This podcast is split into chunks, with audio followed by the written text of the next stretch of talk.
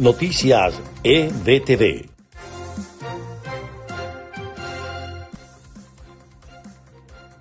Este es el resumen de Noticias EBTV en podcast. A continuación, las informaciones del día martes 9 de febrero. Les estaremos acompañando Freddy Machado y Susana Pérez. Comenzamos. La Agencia de Naciones Unidas para los Refugiados, ACNUR y la Organización Internacional para la Migración celebraron este martes la decisión de Colombia de regularizar a los inmigrantes venezolanos en el país ofreciéndoles un estatus temporal de protección durante 10 años. Esta decisión anunciada el lunes es crucial porque permitirá que se incluya a los 1.7 millones de venezolanos refugiados en Colombia en los planes de vacunación nacionales contra el COVID-19, además de darles acceso a otros servicios básicos. La oposición venezolana afirmó que la inflación en el país fue del 55.2% en enero. El Observatorio Venezolano de Finanzas, instancia creada por el arco contrario al chavismo, sostuvo que el mayor aumento de los precios lo registró el rubro del esparcimiento. Este martes el presidente de Colombia, Iván Duque, alertó al hemisferio para que entiendan qué es lo que está sucediendo en Venezuela, puesto que el narcotráfico ha sido el combustible del cártel de los soles en esa nación.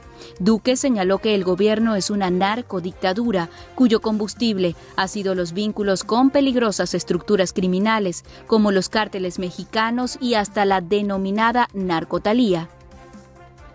Juan Guaidó, presidente encargado de Venezuela, ratificó que su administración efectuará las gestiones necesarias con tal de que el país tenga acceso a las vacunas anti-COVID-19 que serán suministradas a través de COVAX, el mecanismo creado por la Organización Mundial de la Salud.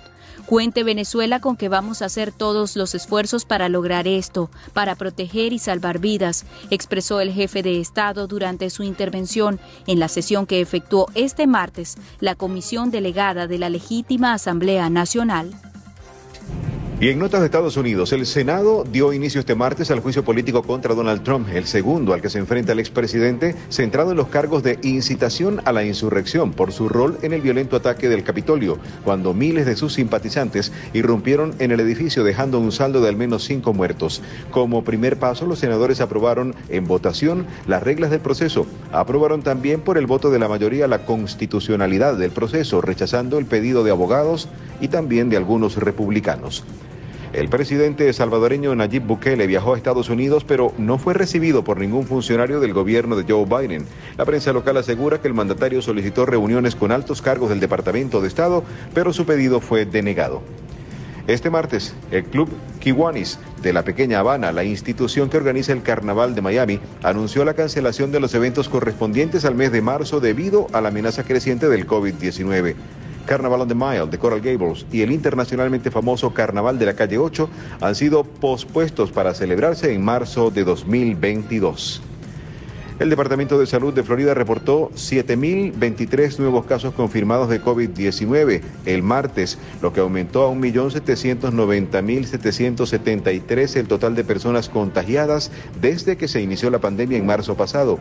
El estado registró 232 decesos adicionales, lo que incrementó a 28.048 las muertes de residentes en el estado relacionadas con el coronavirus.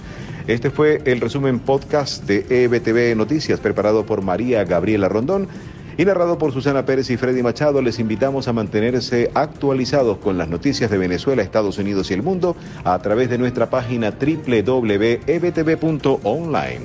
Hasta la próxima. Noticias EBTV.